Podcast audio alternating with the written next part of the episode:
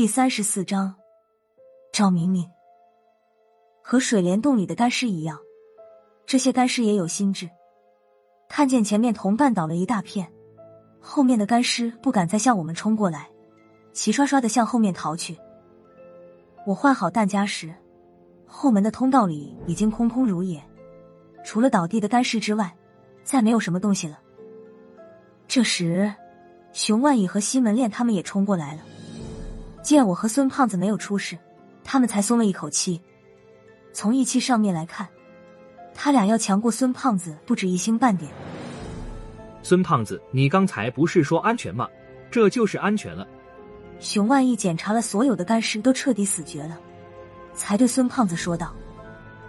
孙胖子惊魂初定，稳定了一下心神，才回嘴道：“熊玩意儿，不是我说，我说安全了吗？”我说的是安不安全？说着，孙胖子踢了一脚一具干尸的脑袋。这不，他们出来回答了。吴仁迪和杨潇他们这时也进来了。杨潇看了一眼情况，说道：“他们能老实一会儿了，不再敢轻易露头。我们继续往前走吧。”说着又看了看我和孙胖子：“你们俩继续开路去。”可能是刚才手枪的威力大的出乎孙胖子的想象了，有枪在手，孙胖子的胆子也大了起来，他竟然敢率先进入后门的通道了。正在我惊讶他的胆子怎么突然间变大的时候，孙胖子回头对我喊道：“辣子，你还发什么愣？往前面走啊！不是我说，来，你走最前面。”刚才的想法收回了，孙胖子就是孙胖子，一点没变。这条路几乎就是水帘洞里密室后面那条甬路的翻版，只是那条路通向地下河边，这条路不会是通向下水道吧？顺着甬路一直向下走去，也没有发生意外的情况。孙胖子在我的身后，他是个闲不住的人，嘴里一直唠唠叨叨的。喇子，你说从这里出去了，能是什么地方？不可能还有地下河吧？要真是地下河的话，我就该考虑我是不是在做梦了。嗯，你是在做梦？我实在忍不住了，回头对孙胖子说道：“出了这里就是你大喜的日子了，马依她在床上等你呢，恭喜恭喜！”孙胖子的脸难得的红了一下。别闹了，不是我说，我怎么可能看上他？我笑了一下，刚想再调侃他几句，突然之间。脑子里猛地想起来一件事，我刚才在上面没看见马伊，他不会。孙胖子向我点了点头，说道：“他不在上面，你和吴仁迪在身后路还没出来的时候，熊完义和大官人和我说了，你的那两个同学徐淼淼和白安琪也不在上面，加上邵依依和那个叫赵敏敏的老师，你们班里的一大半人都能在下面相聚了。”赵敏敏。刚才乱糟糟的，我一直没有想起来这位赵老师。被孙胖子这么一提醒，我才想起来，陶相空是他的男朋友。这里面的事，他会一点都不知道吗？刚才又吐了杨潇满头满脸的巫祖毒血，他是被陶相空控制的，还是他本身就是和陶相空一路的？我正在胡思乱想的时候，心中突然紧了一下，感觉到有人在远处注视着我。我抬头看去，在甬路的最尽头，一个身穿白衣的女人正披头散发的看向我。我吓了一跳，再看白衣女子，正是教了我几天数学的赵明明老师。赵老师做了一个令我匪夷所思的动作，他跪在地上，朝我的方向拜了几拜。我正莫名其妙的时候，突然感到一阵眩晕，整个人不由自主的倒在了地上。孙胖子的反应不慢，在我倒地的瞬间，将我扶了起来，急问：“辣子，你怎么了？”我这时已经说不出话来，不过意识还是非常清楚，但就是控制不住身体和发不出声音。孙胖子有点慌了，不停的喊我的名字。我用尽了全身的力气，伸手指了指赵敏敏的方向。孙胖子马上明白过来，二话不说。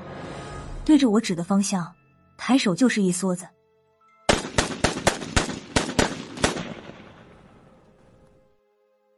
辣子，你看见什么了？打中了吗？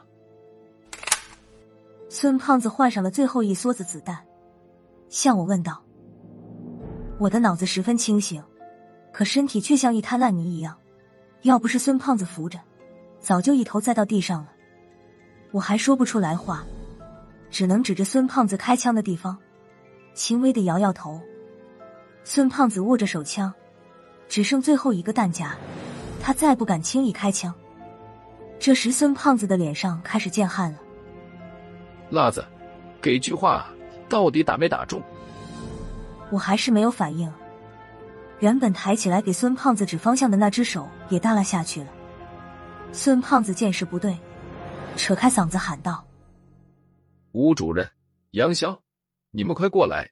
辣子好像不行了。”后面闪过几束手电光的光亮，吴仁迪和杨潇他们已经全都进来了。杨潇看见我的样子后。并没有露出什么太吃惊的表情，他扒开我的眼皮看了看，又号了号脉搏，回头对着孙胖子问道：“刚才怎么了？”我已经感到自己浑身开始僵硬了，就连活动眼珠都费劲起来。孙胖子看了我一眼，说道：“刚才前面好像有个人影飘过去了，我打了他几枪，不过好像没打着。再回头时。”辣子就已经这样了，不是我说，辣子这是怎么了？杨潇又看了我一眼后说道：“沈辣的魂魄被人困住了。”米荣亨听了就是一愣，他瞪着眼睛说道：“复魂术是复魂术吗？就是鬼道教的生离术之一。”嗯，杨潇答应了一声，不过他没有继续顺着这个话题说下去。杨潇好像有点避讳这个鬼道教的术法。孙胖子不管什么复魂术还是复鬼术，他对杨潇说道：“都是你们鬼道教的事儿，你是开山祖师爷，这个应该难不倒你吧？”大声，米荣亨在后面拽了拽孙胖子的衣襟，小声说道：“复魂术没你想的那么简单，中了复魂术的人想醒过来，不能依靠外力。”要是强行用外力破开辣子身上的复魂术，就会伤到辣子的魂魄。辣子想要醒来，就只有靠他自己的精神力了。那怎么办？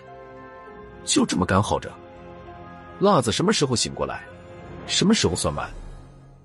孙胖子对米荣亨的这个解释不是很满意。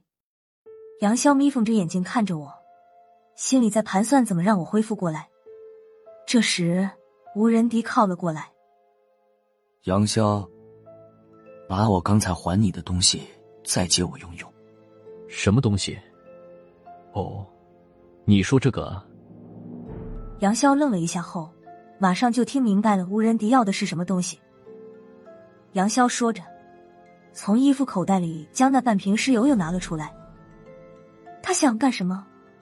我的眼睛瞪得快要突出眼眶了。以我对吴仁迪的了解，我开始有了一种不祥的预感。果然，吴仁迪将装着尸油的小瓷瓶递给了孙胖子。胖子，你把这半瓶药给沈娜灌下去。孙胖子接过来，他看出来小瓶里黏黏糊糊，散发着恶臭的液体来路不正。犹豫了一下，他还是没敢动手，抬头向吴仁迪问道：“吴主任。”这到底是什么东西？不是我说靠谱吗？吴仁迪抬起上眼皮看了孙胖子一眼。你是不相信我，还是不相信这样？孙胖子讪笑了一下，他也经不住吴主任无形之中的压力。哪有不相信？不是我说，吴主任，这样的好东西要是还有，给我也弄几瓶。吴仁迪哼了一声，说道。别废话，快点给沈拉灌进去。孙胖子答应了一声，在我面前打开了小瓷瓶，没等递过来，他先受不了这股臭味了。这药味还真他奶奶的独特。辣子，来吧，良药苦口，你喝下去就好了。说着，他已经把小瓷瓶向我的嘴边送过来。这是良药苦口吗？这分明是灵药臭口。眼看尸油已经递到我嘴边了，眼看就要碰到嘴唇了，要我把尸油吞进肚子里，我宁可去死。突然，我不由自主的大喝了一声：“把这个臭东西拿开！”我能说话了，我这才反应过来，又试试活动一下四肢，我竟然从地上站了起来，刚才眩晕无力的感觉荡然无存。好了，我恢复到看见赵敏敏拜我之前的状态了。辣子，你好了，这药还真管用。孙胖子又把瓷瓶递了过来，来，辣子，把里面的药喝了，光是闻闻你就能跳起来，喝下去估计立马就能把病根去了，可别留下什么后遗症。来，把药喝了。别过来，孙胖子，你别拿这个东西碰我。我对孙胖子喊道：“那不是药，那是……”话说了一半，我才想起不对，偷着扫了一眼，吴仁迪正冷冰冰的盯着我。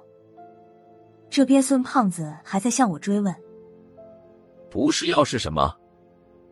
我捂着鼻子说道：“你先把瓶盖拧上。”看着他拧上了瓶盖，我才说道：“我的意思是，那要是外敷的，不能往嘴里送。”杨潇看见我恢复了意识，过来从孙胖子的手里拿走了小瓷瓶，才对我说道：“你刚才看见什么了？”我回忆了一下，说道：“刚才在里面看见有人向我磕头，我脑袋里一迷糊，就成了这样。”杨潇说道：“磕头的是谁？”我说道：“之前吐你一身的赵敏敏。”